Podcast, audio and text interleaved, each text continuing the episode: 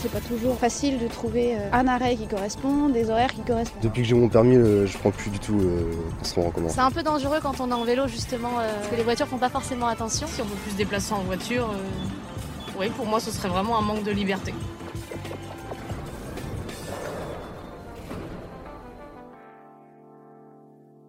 Nous atteignons aujourd'hui un paradoxe. D'un côté, nous n'avons jamais vu autant de déplacements et de mobilité dans les villes. De l'autre, il est nécessaire de décarboner cette mobilité avec une migration progressive vers les voitures électriques, ce qui demande évidemment d'autres infrastructures, ne serait-ce qu'un maillage conséquent de bornes en ville.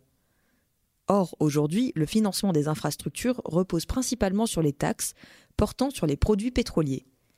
Plus les véhicules s'en émanciperont, et moins les recettes seront importantes. Résultat, il va falloir trouver de nouvelles solutions pour financer ces infrastructures à transformer et à réimaginer. La Fabrique de la Cité a publié en 2020 un rapport qui détaille 19 idées pour partir à la recherche des sommes nécessaires sur le long terme. Je ne vais évidemment pas toutes vous les citer, mais en voici quelques-unes. La taxation de la consommation électrique dans la mobilité, de nouveaux frais d'enregistrement pour les véhicules, une weight tax pour les poids lourds, ou encore le financement par les employeurs des services de transport collectif. Nous allons en discuter avec nos deux invités. Bonjour, tout d'abord, pouvez-vous vous présenter en quelques mots à nos auditeurs? Bonjour, je suis Pierre Aubouin, je dirige le département infrastructure et mobilité de la direction de l'investissement à la Banque des territoires qui fait partie de la, Caisse des dépôts.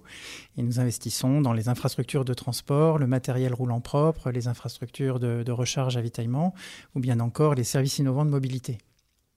Michel Savy, je suis professeur émérite à l'école des ponts et chaussées et à l'université Paris-Créteil, l'école d'urbanisme de Paris, et je dirige l'Observatoire des politiques et stratégies de transport en Europe. Quels sont les besoins de financement des infrastructures aujourd'hui dans les métropoles françaises? Vont-ils être amenés à augmenter? Je reviens sur votre introduction où vous dites que si euh, la taxation des carburants tente à diminuer avec la substitution d'électricité, on ne pourra plus financer les transports. Mais euh, à l'exception du versement mobilité dont je vais parler, il n'y a pas de taxe affectée en France. Il y a la doctrine de l'unicité du budget et les taxes sur les carburants vont au budget général et le budget général finance les gendarmes, les instituteurs et, et, et les infrastructures de transport. Donc le problème il est global, il est macroéconomique. C'est vrai que perdre les 30 milliards de recettes de TICPE, taxe sur les carburants, ça fera un trou dans le budget, il faudra trouver des compléments. Mais ce n'est pas forcément dans le transport qu'il faut trouver des financements nouveaux pour financer les transports. Tout comme l'école ne paye pas l'école et l'hôpital ne paye pas l'hôpital avec ses ressources propres, il y a des transferts de secteur à secteur et il continuera d'y en avoir. Euh, sinon, pour le deuxième point de votre question, mais on va en parler longuement, oui, bien sûr, il y a besoin d'investir et d'investir beaucoup et d'investir différemment. Quand on regarde dans le passé, les systèmes de transport sont des systèmes très lourds, très inertes. Il faut deux générations humaines au moins pour faire un réseau digne de ce nom.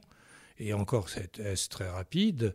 Et euh, sans aller jusqu'au 19e ou même au, 20, au 20e siècle, mais si on compare la structure des investissements en 1990 et les derniers rapports de la Commission des comptes de la Nation en 2018, euh, donc il y a 30 ans, ce qui n'est pas très loin, on consacrait beaucoup plus d'investissements à la route qu'au chemin de fer. Et aujourd'hui, je m'attendais à ce que ces proportions se modifient et que le chemin de fer gagne des parts. Il gagne un peu de ce financement, mais l'essentiel du transport est allé vers les transports collectifs urbains, souvent routiers d'ailleurs, et pas seulement ferroviaires. Donc euh, la dépense, on peut la mesurer grosso modo 1% du PIB, c'est un ordre de grandeur raisonnable pour l'ensemble des pays développés, mais son affectation change dans le temps et je pense qu'elle continuera de changer dans les années qui viennent et qu'il faut qu'elle change.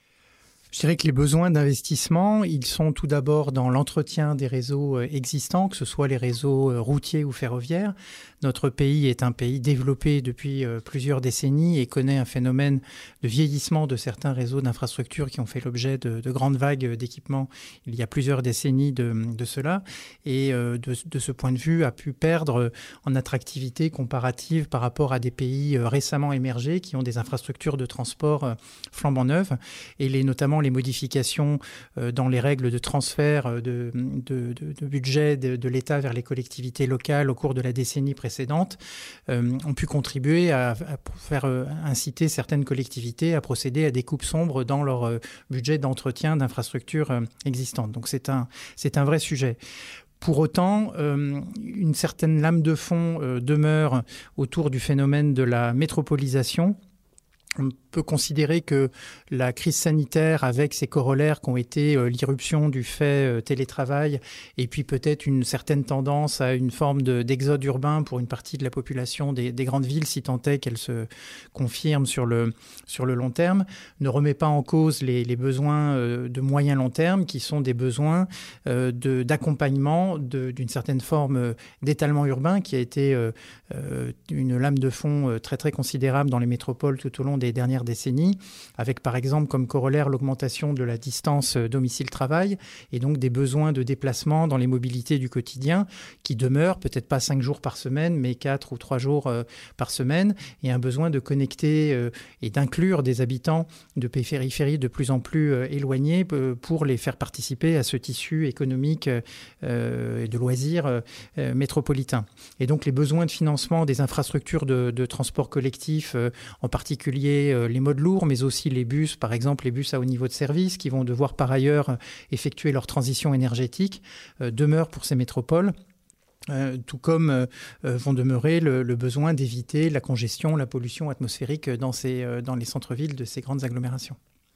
Nous évoquions dans l'introduction un paradoxe, vous l'avez euh, aussi en partie rappelé, d'un côté un besoin de mobilité accrue et de l'autre une réduction des produits pétroliers dans la consommation des véhicules. De quelle échelle de temps parlerions-nous ici euh, concrètement?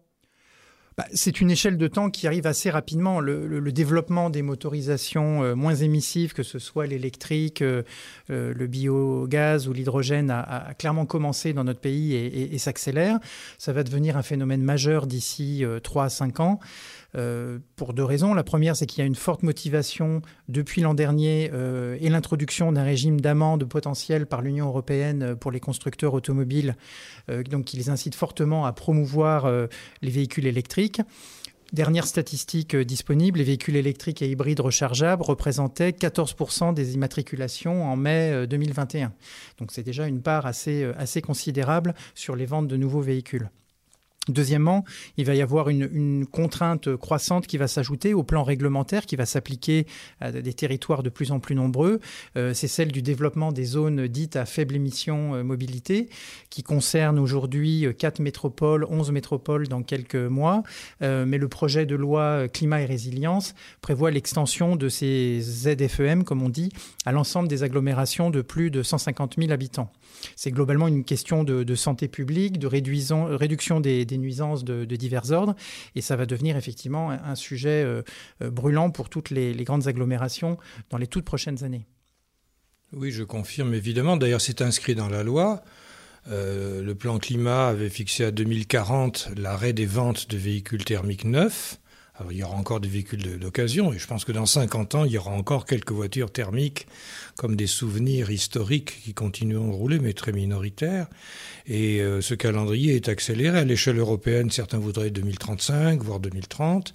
Et effectivement, les ZFE euh, font que cette euh, transition vers le non thermique sera probablement différenciée selon le territoire. Dans les centres-villes, on ira plus vite que dans les zones rurales, ou d'ailleurs, les nuisances environnementales, je ne parle pas du CO2 évidemment, mais les nuisances de pollution, de particules, etc., sont moins graves dès lors qu'il y, a une dispersion dans l'atmosphère et beaucoup moins de gens pour respirer.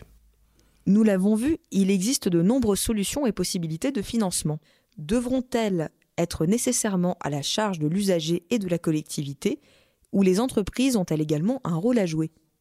Alors d'abord, euh, euh, les entreprises jouent déjà un rôle très important qu'il ne faut pas négliger. J'ai parlé très vite tout à l'heure du versement mobilité, qui s'appelait auparavant versement transport, qui joue dans les grandes agglomérations, mais la nouvelle loi d'orientation des mobilités a estimé que l'ensemble du territoire national devait être couvert par une autorité organisatrice des mobilités.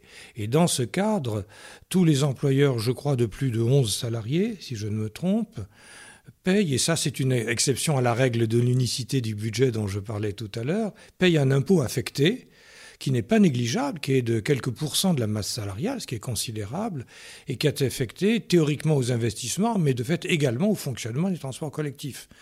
Euh, près d'un tiers euh, du coût des transports est ainsi couvert. Donc il y a d'ores et déjà une contribution importante. Elle est d'ailleurs politiquement, périodiquement remise en question. Hein, euh, si on l'appelle impôt, impôt de production, en plus, ça va lui donner un caractère plus vulnérable, je dirais, au débat politique. Et je rappelle que M. Fillon, quand il était candidat à la présidence de la République en 2017, avait mis à son programme la disparition du versement transport.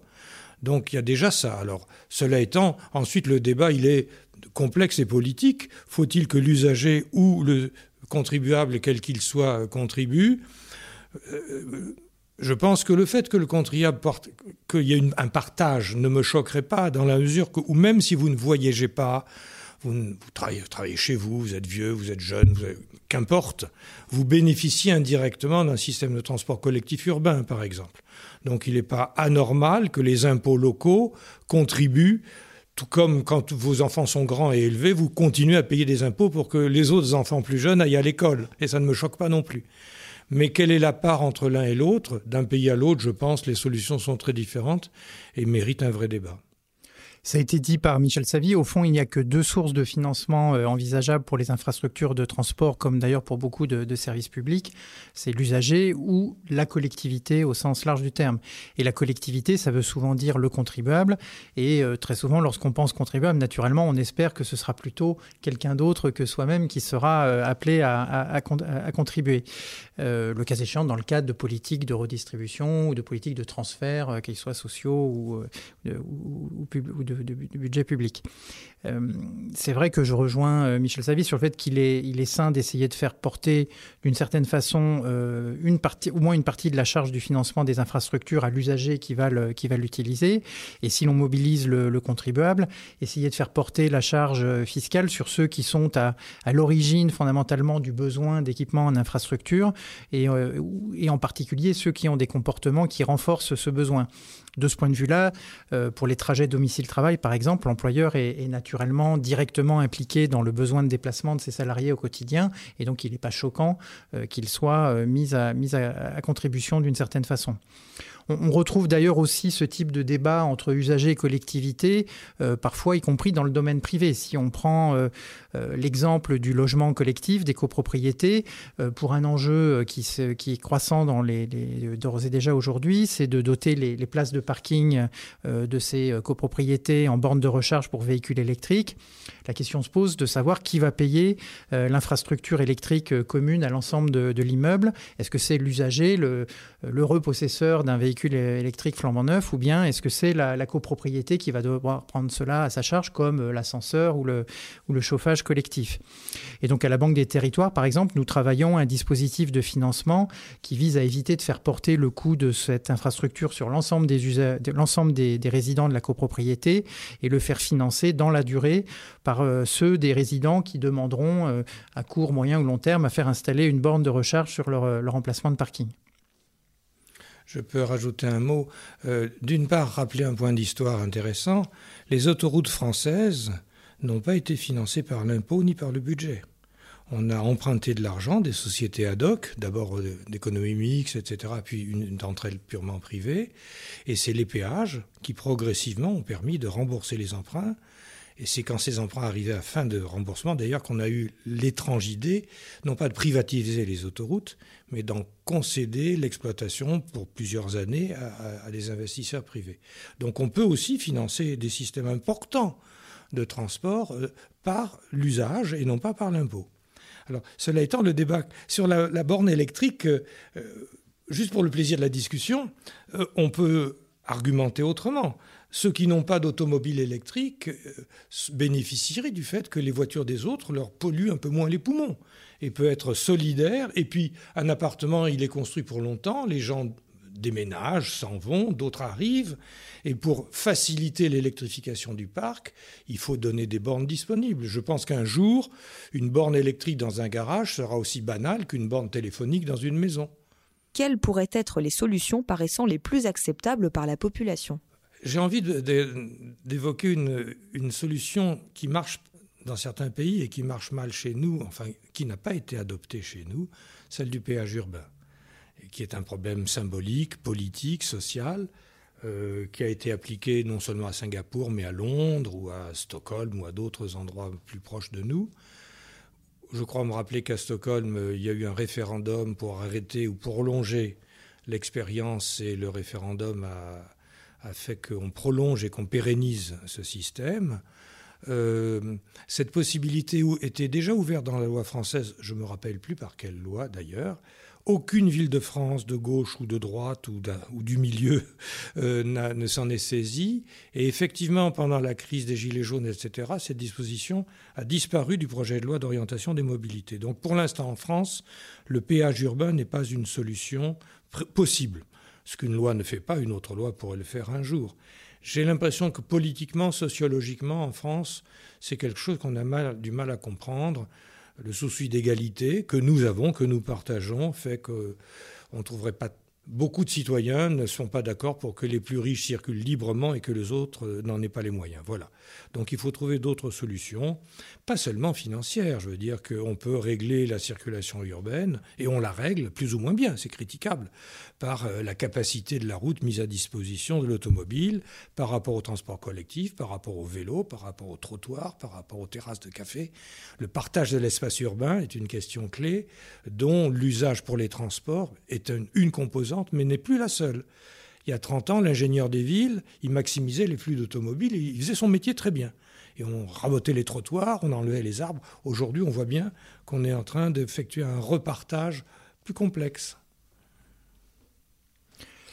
Quand on parle de, faire payer l'usager, on peut faire payer l'usager pour euh, un, service qui lui est rendu, mais ça peut être aussi une forme de fiscalité directement attachée, notamment au comportement que l'on aimerait voir se réduire. Et donc c'est le cas typiquement de ce qui peut, euh, enfin de ce qu'il y a derrière le concept de, péage urbain. Euh, et donc l'idée, c'est effectivement d'introduire une fiscalité sur les comportements qu'on estimait être ceux du, passé ou qu'on aimerait voir diminuer au fil du temps Bon, bien évidemment, lorsqu'on introduit ce type de taxation, il est assez rare que ça se traduise par des hurrahs et des, des satisfecit euh, Quoique, de, de la oui part au référendum, euh, encore, euh, à Londres aussi, ils étaient pour le, la pérennisation et l'extension de la, de la zone à péage. Mais bon, c'est vrai, on l'a vu dans notre pays, à chaque fois qu'on tente d'introduire des, fiscalités ciblées sur des comportements qu'on essaie de dissuader, ça provoque nécessairement, enfin, assez mécaniquement, je des réactions de ceux qui se sentent les, plus directement euh, visés. Peut-être la, façon de les, solutions de, pour euh, essayer de trouver un juste équilibre, c'est d'une part effectivement essayer de commencer par maintenir un, paiement du service par, euh, par l'usager, euh, la gratuité totale, je pense notamment à des services assez coûteux comme les transports publics urbains, ne faisant que, précipiter les, difficultés de, de, financement et budgétaire pour les collectivités et finalement renvoyer vers une pression fiscale globale croissante. Ça n'empêche pas naturellement de prendre des mesures tarifaires ciblées pour euh, proposer des tarifs réduits ou des aides aux, publics les, les, plus fragiles et bien sûr euh, rester dans une logique de, solidarité vis-à-vis de, ces, euh, de ces publics. Mais bien évidemment, quand on va chercher à, à, taxer des comportements que l'on souhaite éviter ou dissuader, ça va nécessiter une forme de courage politique, bien évidemment, mais ça va de la part des décideurs locaux ou nationaux concernés. Mais il va, il va sans doute falloir aller également de pair avec deux autres volets qui sont indispensables. Le premier c'est une réglementation qui permet de véritablement euh, sanctionner les cas d'infraction.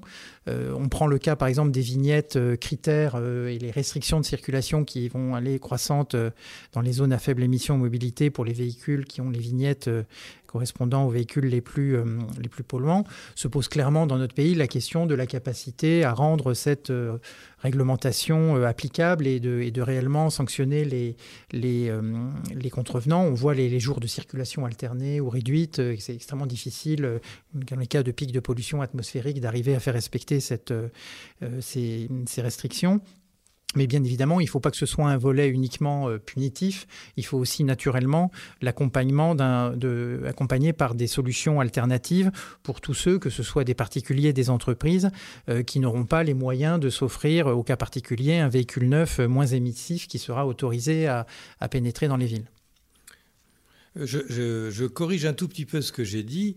Il y a une forme de péage urbain qui existe et qui est tolérée, c'est la tarification du stationnement qui fait pleinement partie de la tarification de l'usage de la ville et qui là permet euh, de, non seulement de recevoir des, des ressources, des recettes, mais d'infléchir les comportements d'encourager le parking au bout d'une ligne collective pour pénétrer dans la ville par des moyens de transport collectif moins polluants, ou, et, etc.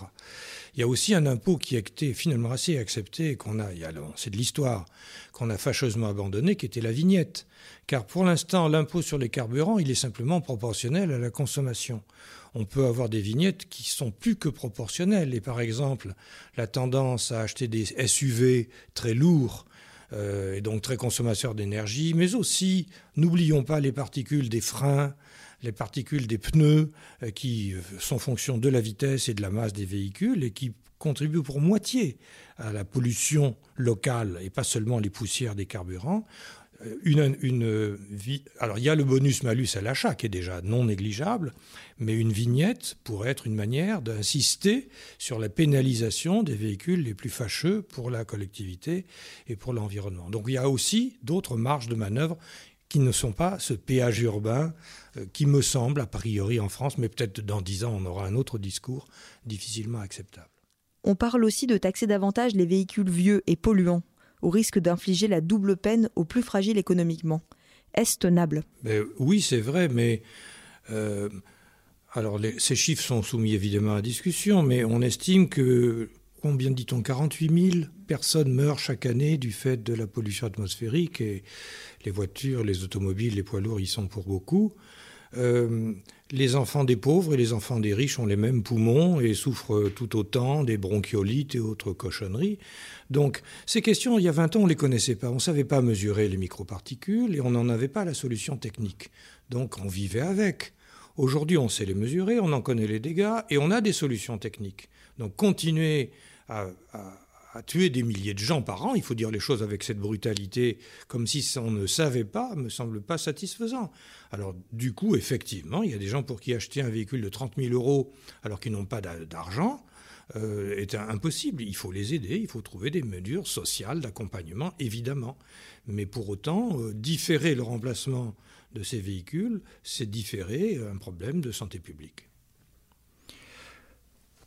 Je dirais que d'une part, euh, la, question, effectivement, c'est avant tout de, comme je le disais juste avant, de taxer les véhicules les plus, euh, les plus impactants au plan, euh, au plan écologique, et en particulier les véhicules neufs les plus impactants au plan écologique, que ce soit sur leurs impacts CO2, leurs impacts consommation de, ressources naturelles ou leurs impacts de pollution, de pollution atmosphérique.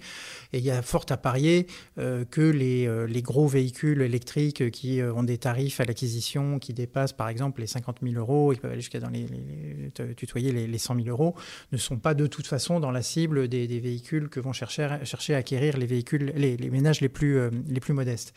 Pour éviter la double peine, il y a sans doute euh, une, marge de manœuvre qui est intéressante euh, autour du fait que le véhicule électrique déplace les, grandes masses entre le coût d'acquisition et le, coût d'utilisation, le coût de fonctionnement dans la, dans la durée.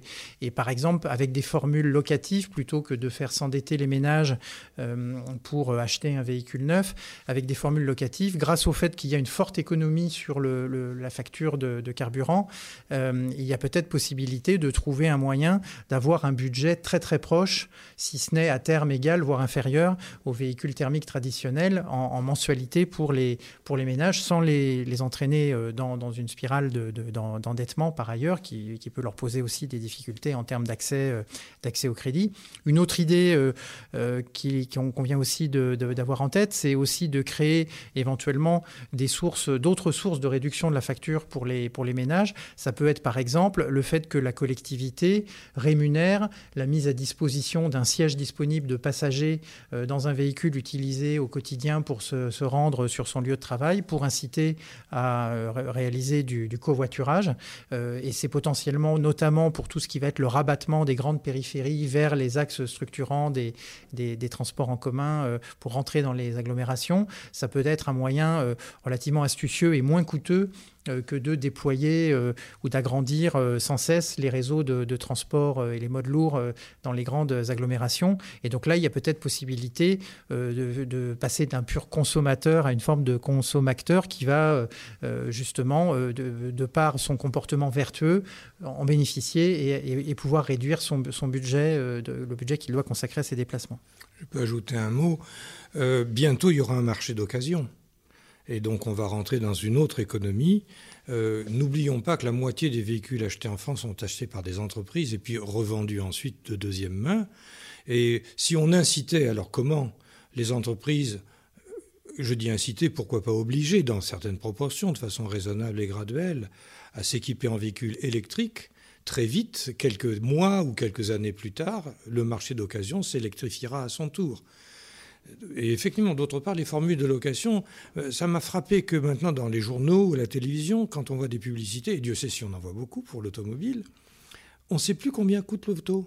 Les seules formules proposées sont du leasing.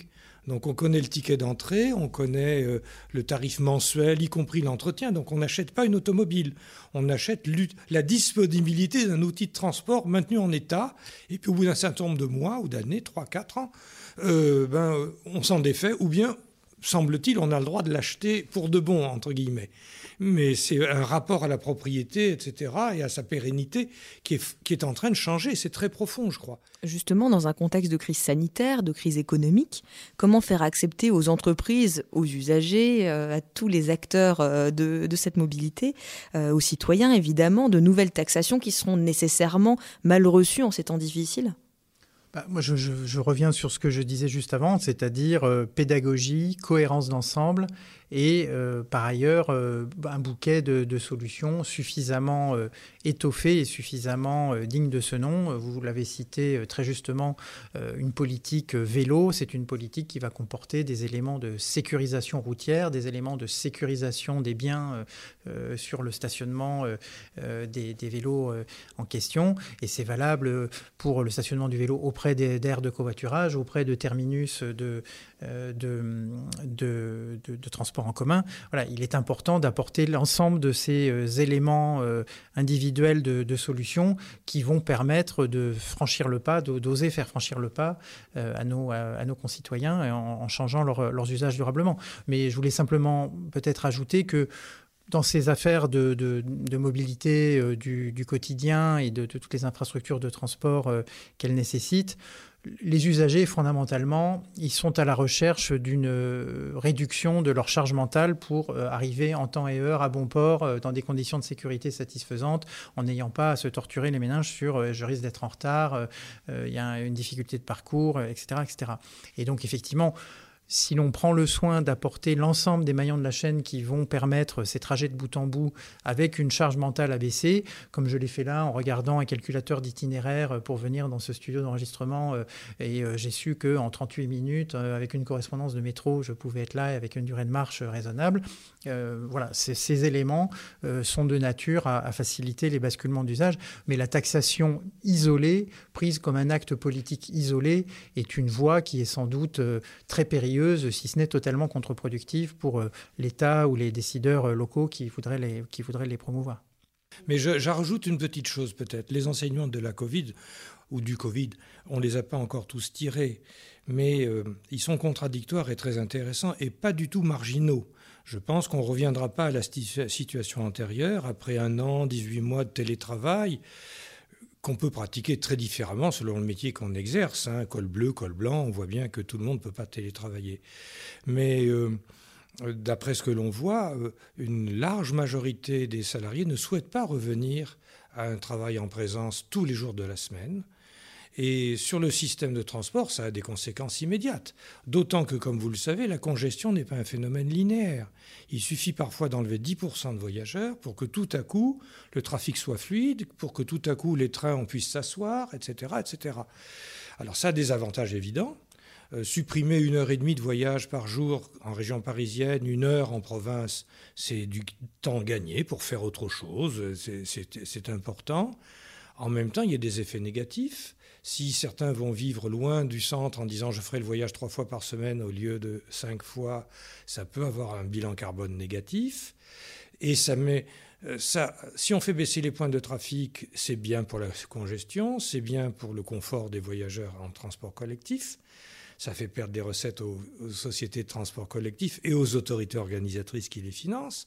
Et en ce moment, euh, M. Philippe Durand, il a une mission comment boucler euh, le budget des transports collectifs, et ça n'est pas un mince problème.